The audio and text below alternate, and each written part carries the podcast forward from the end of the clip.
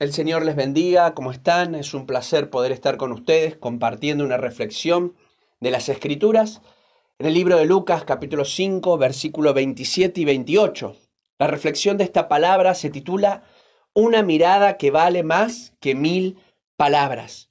Como saben, como seres humanos eh, constantemente estamos transmitiendo algún tipo de mensajes a el resto de las personas. A veces lo transmitimos a través de gestos, a veces lo hacemos a través de comportamientos, cuando queremos marcar una distancia o una cercanía hacia otra persona. Pero otro de los modos que tenemos, además de la misma conversación, inclusive para poder transmitir algún tipo de mensaje, son las miradas. Por ejemplo, la mirada de una madre y un padre hacia su hijo cuando éste ha hecho algo malo. Los padres están transmitiéndole con la mirada un mensaje. El niño sabe que algo hizo mal el niño sabe que algo dijo mal e incluso sabe que viene algún tipo de castigo, reprimenda por causa de lo que acaba de hacer. La mirada lo dijo todo.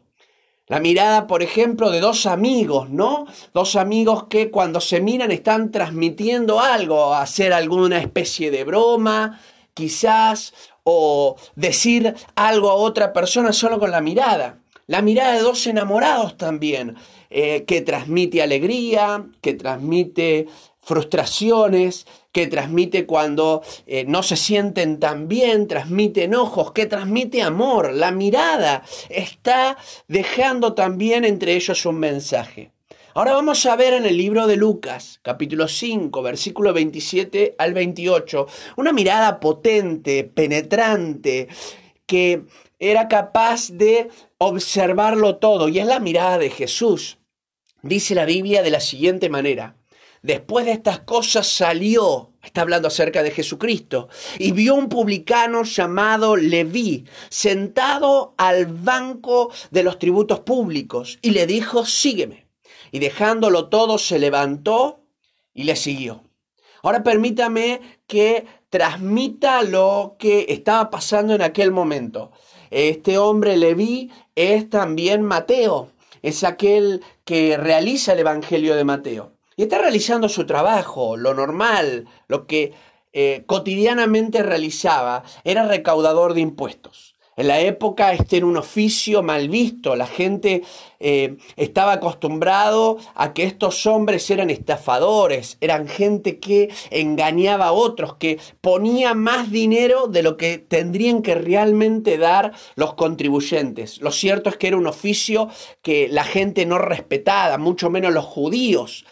Y aquí se presenta a Mateo haciendo su trabajo normal, que no era bien visto, pero que era lo que él hacía, realizaba todos los días. Y pasa por aquel lugar Jesús. No encontramos ninguna referencia previa de que Jesús haya tenido algún tipo de contacto con Mateo. No sabemos si había tenido algún tipo de interrelación entre ellos. Lo cierto es que dice la Biblia que mientras éste estaba realizando sus trabajos sentado, eh, haciendo lo normal, Jesús pasa por allí y lo mira, lo vio. Ahora esa mirada no fue una mirada superficial, no fue que esa mirada eh, eh, no se encontró con el mismo Mateo, sino que lo vio y le dijo una sola palabra y aquí nos damos cuenta cuán fuerte fue la mirada de Jesús, porque la palabra que le dijo fue una sola, sígueme. Y al instante este hombre deja todo, deja su oficio, deja su trabajo, deja eh, sus sueños, abandona todo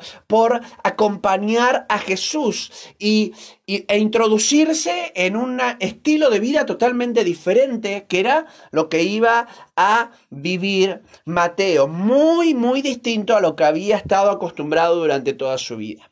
Por eso es que una mirada vale más que mil palabras. Cuando Jesús nos mira, es tan penetrante, es tan fuerte, tan poderoso lo que Dios hace que nuestras vidas eh, empiezan a experimentar algo totalmente distinto. Lo primero que quiero hablarte acerca de la mirada de Jesús tan penetrante es que expone quién eres y cómo te encuentras. Ahí estaba Mateo y lo expuso totalmente esa mirada, expuso quién era. Él allí se puso consigo mismo al ser publicano, se lo expuso y también cómo se encontraba. Si él hubiese estado feliz, si él se hubiese encontrado pleno, eso no hubiese em, dejado de lado lo que Jesús le estaba ofreciendo. Por el contrario, él se sentía insatisfecho. Mateo no se sentía como quizás Muchos de nosotros en muchas oportunidades de nuestras vidas nos hemos sentido así, sin, sin sentirnos bien, sin sentirnos plenos, sin sentirnos satisfechos. Este hombre entendió en ese momento, por esa mirada, quién era y cómo se encontraba, como lo hace Jesús hoy en tu vida. Quizás al mirarte el Señor te, conoce tal cual sos. Él sabe cómo te encontrás, sabe cuando estás feliz, sabe cuando estás con tristeza, sabe cuando estás frustrado, sabe cuando estás cansado, sabe cuando se te acaban las fuerzas. El Señor nos mira y nos expone tal cual somos. Él conoce cosas de nosotros que ni siquiera nosotros conocemos muchas veces, que saltan en nuestra vida cotidiana como reacción a situaciones que vivimos, pero verdaderamente podemos estar seguros que la mirada de Jesús, tan penetrante como lo fue con Mateo, lo es con nosotros que Él te conoce tal cual eres, que Él te conoce tal como te encuentras. Y aún sabiendo que eres como un publicano, aún sabiendo que quizás estás insatisfecho, Él es capaz de mirarte tan profundamente y otorgarte la oportunidad de tu vida.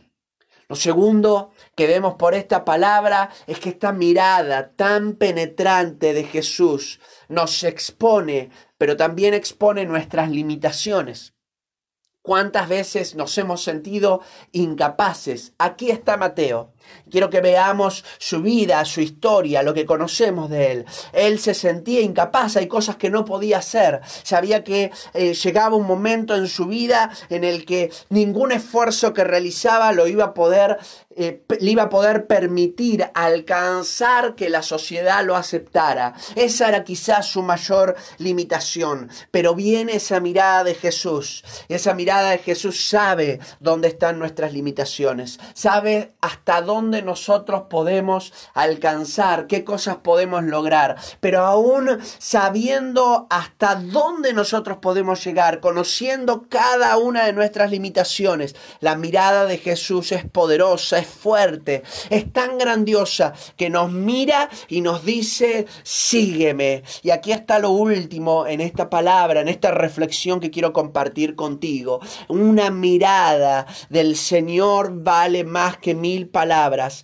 tan penetrante que expone nuestra necesidad de un cambio de rumbo. Jesús le dice, sígueme. El seguir a Jesús implicaba un cambio de rumbo radical. No era hacer algo que este hombre estaba acostumbrado a hacer. No lo llamó ni siquiera a poder recolectar ofrendas. No lo llamó a realizar la parte administrativa. Lo llamó a predicar el Evangelio. Lo llamó a ser un hombre que continuara con la misión que Jesucristo había tenido para con la tierra. Y este Mateo, acostumbrado a realizar un determinado trabajo, de repente se encuentra con un cambio de rumbo radical. Y eso es lo que viene a ser Dios, eso es lo que viene a ser el Señor Jesucristo con nuestras vidas. Nos otorga la oportunidad de nuestras vidas. Eso significó para eh, Mateo. Para Mateo significó un cambio de rumbo radical, significó la oportunidad de su vida. Y al instante se levantó, dejándolo todo y le siguió. Inmediatamente la historia nos cuenta que realiza un banquete y en ese banquete invita a todos sus amigos, a todos los que estaban como él.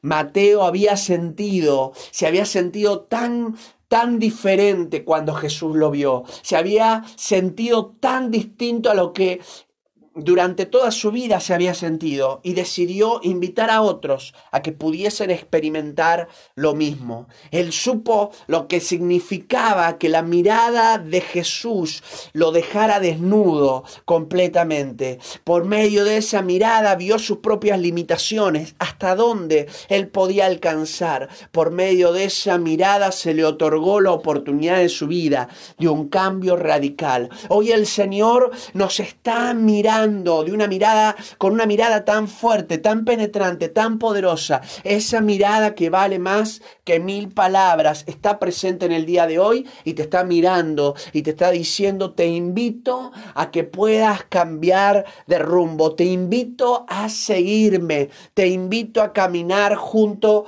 conmigo. Y quizás en este día tú puedas tomar la misma decisión que tomó Mateo. Si esa mirada del Señor la estás sintiendo a través de esta palabra, si esa mirada del Señor la estás sintiendo en este momento que estás viviendo, probablemente es porque Dios te está invitando a que le puedas seguir. Y si le seguís al Señor, va a cambiar el rumbo de tu vida y como Mateo podrás ser un instrumento en las manos del Señor. ¿Qué les parece si oramos y le entregamos nuestras propias vidas a Jesús y le decimos, Señor, estamos dispuestos a dejarlo todo?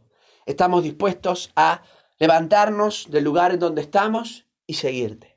Señor, te damos gracias por tu presencia, gracias porque hoy entendemos que tu mirada vale más que mil palabras y que nos hayas mirado a nosotros, Señor, pareciera mentira, que hayas querido observarnos, que hayas querido, Señor, que nuestras vidas puedan tener la oportunidad de seguirte. Pero hoy es así y queremos aceptarla. En el nombre de Jesús. Amén y amén.